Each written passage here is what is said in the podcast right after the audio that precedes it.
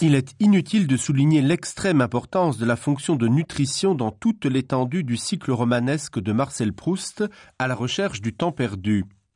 On y mange beaucoup, et partout. Avec une avidité d'enfance à Combray, chez tante Léonie, plus tard avec l'ardeur d'un désir adolescent chez les Swan, à Paris, ou à Balbec parmi les jeunes filles, sur un mode plus mondain, mais toujours aussi gourmand, chez les Verdurins, à en croire du moins le témoignage final du faux journal des Goncourt. Et même chez les Guermantes, meilleurs commensaux et fiers de l'être, que leurs cousins, les chiches courvoisiers.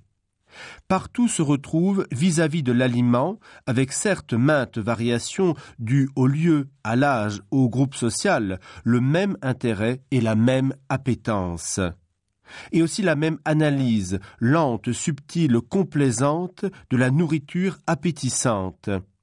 Cette particularité n'étonne pas, car si manger, c'est établir une relation, et la relation la plus directe, la plus franche qui soit, celle de ravalement, entre l'étendue intime d'une chair et l'espace extérieur d'un monde, on conçoit que ce rapport, d'une certaine façon, nous définisse. À travers le choix ou le rejet de certains aliments, dans le clivage établi par chacun entre mangeable et immangeable, s'indique le lien entre la disposition la plus intime et certaines qualités de l'objet même. Aucune différence donc, aucune neutralité, aucune innocence dans la catégorie du comestible. Manger, c'est se découvrir, à tous les sens du terme. Dis-moi ce que tu manges, je te dirai ce que tu désires et qui tu es. D'où la situation toute névralgique de l'aliment dans l'univers proustien, la richesse de ses fonctions, de ses corrélations imaginaires. On le voit s'installer au croisement de plusieurs axes thématiques importants, marquer fortement par exemple la constitution du lieu. Consommé à Combray, au centre de la table familiale, sous la clarté rassurante de la grosse lampe à huile, après le baiser donné à la mère, le bœuf à la casserole, cuisiné par Françoise, consacre ainsi une clôture heureuse du foyer. Il exorcise les fantasmes nés de la lanterne magique, dissipation des parois de la chambre, cruauté médiévale, sadismes archaïques, désirs condamnés, sentiment d'une agressivité et d'une culpabilité dirigés en fin de compte vers l'unique objet désiré interdit, la mère. Et il regroupe autour de lui le cercle protecteur de la famille. Communiant dans le bœuf aux carottes, le groupe parental peut alors se reconnaître, se célébrer, presque se consommer lui-même. Par la dégustation collective de cet aliment focal, il retrouve son lien, et sans doute oniriquement aussi son lieu, son origine. Avec Marcel Proust, le roman trouve dans le thème de la nourriture prétexte à une nouvelle tentative jamais encore tentée en littérature, la reconstruction totale du temps romanesque. La célèbre Madeleine proustienne est bien plus qu'une simple astuce littéraire, elle est devenue une véritable figure de style. Pour la première fois, la nourriture est perçue par un écrivain comme une sensation, et non plus seulement comme un symbole, une métaphore révélatrice ou un détail pertinent. Le goût, l'odeur font leur apparition dans le territoire romanesque désormais comme faisant sens, c'est-à-dire comme véritablement signifiant. Voici le passage en question tiré de Du côté de chez Swann, première partie, Combray, à la fin du chapitre 1, je cite. Mais à l'instant même où la gorgée mêlée des miettes du gâteau toucha mon palais, je tressaillis, attentif à ce qui se passait d'extraordinaire en moi. Un plaisir délicieux m'avait envahi, isolé, sans la notion de sa cause. Il m'avait aussitôt rendu les vicissitudes de la vie indifférentes, ses désastres inoffensifs, sa brièveté illusoire, de la même façon qu'opère l'amour, en me remplissant d'une essence précieuse. Ou plutôt cette essence n'était pas en moi, elle était moi. J'avais cessé de me sentir médiocre, contingent, mortel. Et tout d'un coup le souvenir m'est apparu. Ce goût, c'était celui du petit morceau de madeleine que le dimanche matin à Combray, parce que ce jour-là je ne sortais pas avant l'heure de la messe, Quand j'allais lui dire bonjour dans sa chambre, ma tante Léonie m'offrait après l'avoir trempé dans son infusion de thé ou de tilleul. Mais quand d'un passé ancien rien ne subsiste, après la mort des êtres, après la destruction des choses, seule, plus frêle mais plus vivace, plus immatérielle, plus persistante, plus fidèle, l'odeur et la saveur restent encore longtemps, comme des âmes, à se rappeler, à attendre, à espérer, sur la ruine de tout le reste, à porter sans fléchir sur leurs gouttelettes presque impalpables l'édifice immense du souvenir. Tout Combray et ses environs, tout cela qui prend forme et solidité est sorti, ville et jardin, de ma tasse de thé. L'ouvrage de Proust, à la recherche du temps perdu, est devenu célèbre par sa fameuse Madeleine. La Madeleine de Proust, une expression souvent entendue, mais peu comprise. Penchons-nous sur l'histoire de ce petit gâteau. Le narrateur, dans le premier tome de Du côté de chez Swann, mange une madeleine. Chez lui, cet aliment des plus anodins déclenche un souvenir. Il se revoit petit enfant, mangeant à son tour une madeleine.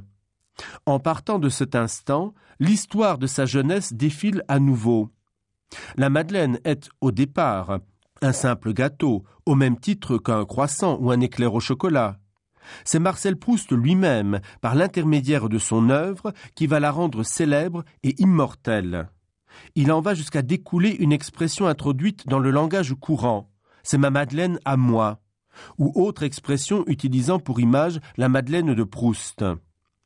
Cela signifie un acte sans portée significative, ce qui renvoie à l'aspect anodin de la Madeleine, mais qui va produire un effet émotionnel, celui du choc du goût, du geste, de la texture de la madeleine, trempée dans le thé, en rapport direct à une sensation de l'enfance du narrateur.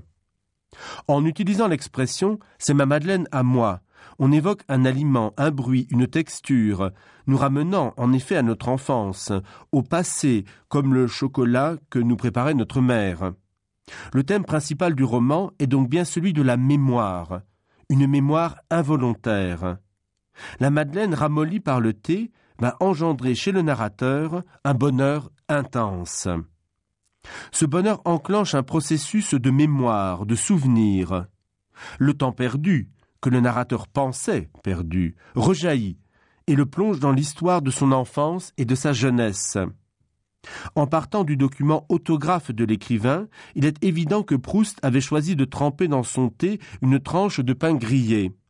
Sans doute s'est-il rendu compte que pour imager ce acte de mémoire, il devait se tourner vers un aliment empli de douceur.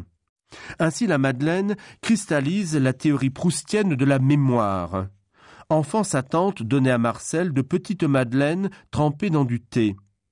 Adulte, il se rend compte que le fait de manger à nouveau une madeleine fait ressurgir le contexte de son enfance. La madeleine est ainsi le symbole de ce passé qui ressurgit de manière involontaire.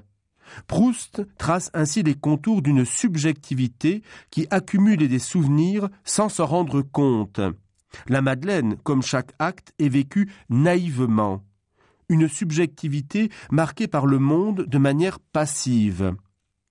Si les analystes parlent de conscience affective pour qualifier le surgissement des souvenirs, c'est bien pour insister sur la dimension non active et affectée du sujet. Les souvenirs viennent à lui sans avoir été convoqués. Les médias de la réminiscence sont l'odeur et la saveur. Autrement dit, il s'agit d'une action sensuelle et non d'une entreprise intellectuelle mais par la suite, c'est bien la conscience qui reconstitue le fil du souvenir.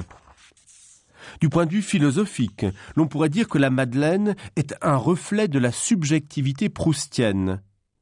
En fait, la théorie de la Madeleine dit bien plus que ce que certains objets ou odeurs appellent les souvenirs.